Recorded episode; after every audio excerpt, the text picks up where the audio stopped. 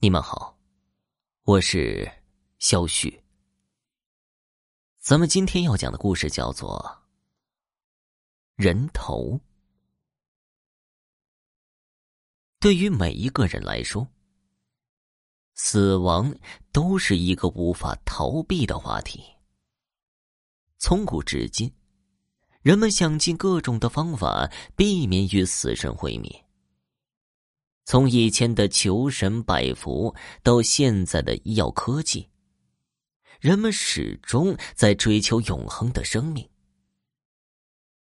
但在这条路上，也有不少人走了歪路，甚至于迷信各种的歪门邪道，例如吃婴儿的心脏，喝处女的鲜血。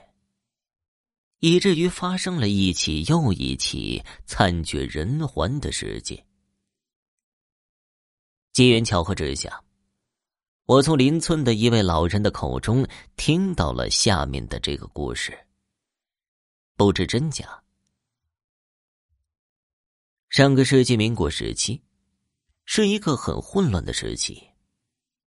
判断一个时代混乱与否，有一个很简单的方法。那就是看看人死了多少。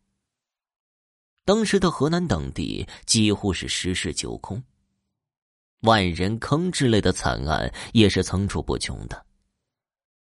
由于当时各地军阀混战不休，再加上连年的天灾人祸，一时之间，神州大地哀嚎遍野，甚至纷纷一死而食。这个时候。一些别有用心的人就站出来。对于他们来说，乱世才是最适合他们的舞台。而当时的 S 省中一个不起眼的小村落，就出现了一个祸害。俗话说得好：“神仙打架，凡人遭殃。”上面的人因为争地盘，天天炮火不断。下层的人却饿得连路都走不动。这李大壮，也是这无数底层人民的一个。李大壮自打出生起就没吃过一顿饱饭。自从爹娘死了之后，整天靠着给地主干长工苟活度日。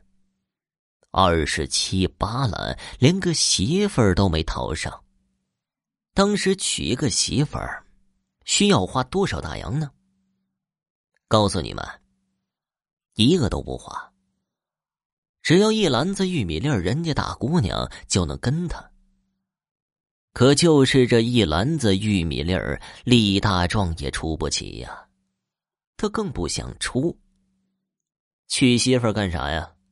多一张嘴，这日子就会更加的艰难。就这样。李大壮浑浑噩噩过了二十八年，就在他二十九岁生日的这一天，村子里发生了一件怪事儿。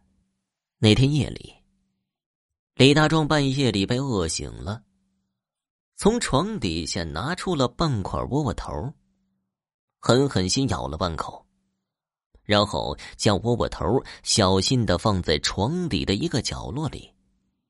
正当他想慢慢的咀嚼的时候，忽然他听到一阵女人的哭声，是邻居家里传来的。李大壮本来不想理会的，可是那个声音却越来越大，撕心裂肺，歇斯底里。看来是真发生了什么大事死了爹妈，也就是这种哭声了吧。李大壮赶忙披了一件衣服赶了出去，当时邻居家已经围了不少人了。李大壮随即逮住一个人就问了，才知道，原来是邻居家刚出生没几天的孩子丢了。丢孩子，那肯定是被人吃了。李大壮脑海里第一个浮现的念头就是这个。毕竟，一个刚出生才几天的小孩又不会跑，肯定是被人给偷偷抱走了。前几天邻村不还传出有人杀子吃肉的事儿吗？村子里婴儿没的也不少，怎么就是不长记性呢？怪就怪这家人，谁让他们不好好看着孩子呢？李大壮摇头叹气，然后安慰了邻居家的大哥几句，就回家了。他还惦记着床底下的半个窝窝头呢。出来这么久了，可别让人给偷了。李大壮回到家中，第一件事儿就是看看床底下的窝窝头还在不在。看到了那半块窝窝头，李大壮的心也安定下来。他躺在床上想睡，却又睡不着了。邻居家女人的哭声始终的在他耳边萦绕着。不知道过了多久，邻居家传来的哭声小了不少，慢慢的、逐渐的消失了。八成是哭累了吧？李大壮烦闷的转了个身，想睡个安稳觉。然而这个时候，他却又听见了另一种声音：“吧嗒，吧嗒。”那是水滴落在地上的声音。房子确实是漏雨，可是今天晚上又没下雨，哪来的水呢？还有啊，这声音中好像还夹杂着老鼠磨牙的声音。这老鼠怎么爬到房梁上去的呢？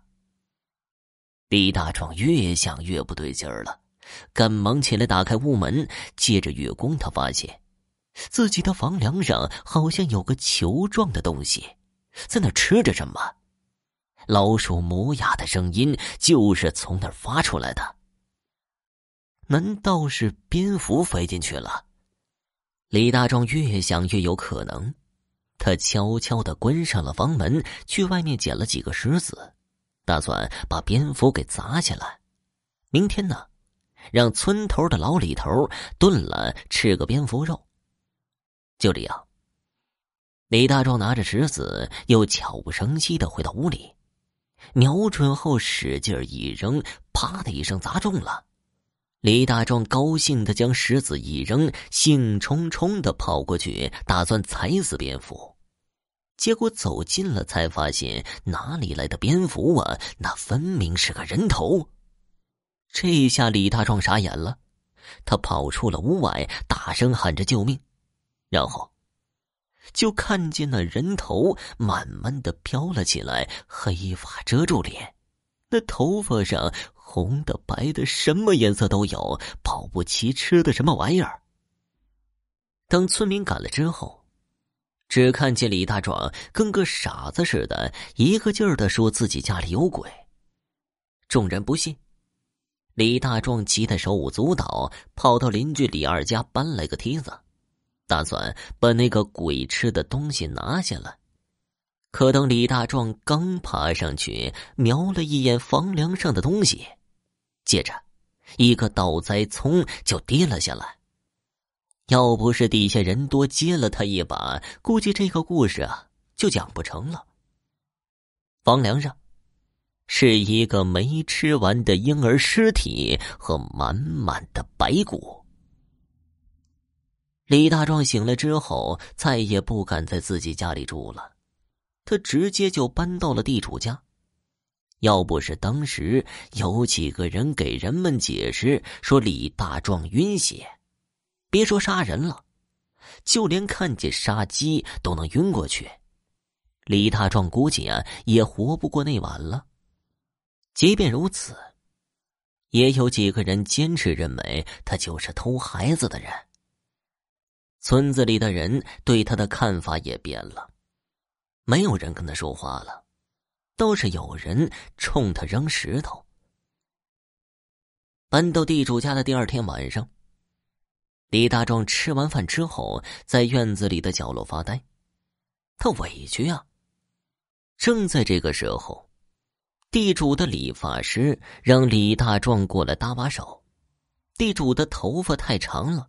理发师让李大壮捧着头发，他好剪。结果呀，这一剪就出事儿了。李大壮发现地主的后脑勺上有一个伤口，像是刚结痂的，隐隐还能看见周围的血迹。仔细看看，地主的头发上还有血迹和凝结的白浆。李大壮一阵的头晕目眩，几乎想扔下头发夺路而逃了。没想到这个地主竟然是个妖怪。那天夜里，李大壮睡得很不踏实。半夜里，他思来想去，还是拿着一把刀，偷偷的跑到地主的房里，往被子里捅了好几刀。捅完，他就扔下刀跑了。反正这个村子他也待不下去了。跑路跑了一半，李大壮在路上刚想歇息，刚坐下，就被一群官兵给拉了壮丁，这一走就是几十年。后来。他在兵营里听一个老乡说：“这个世道可真是太乱了。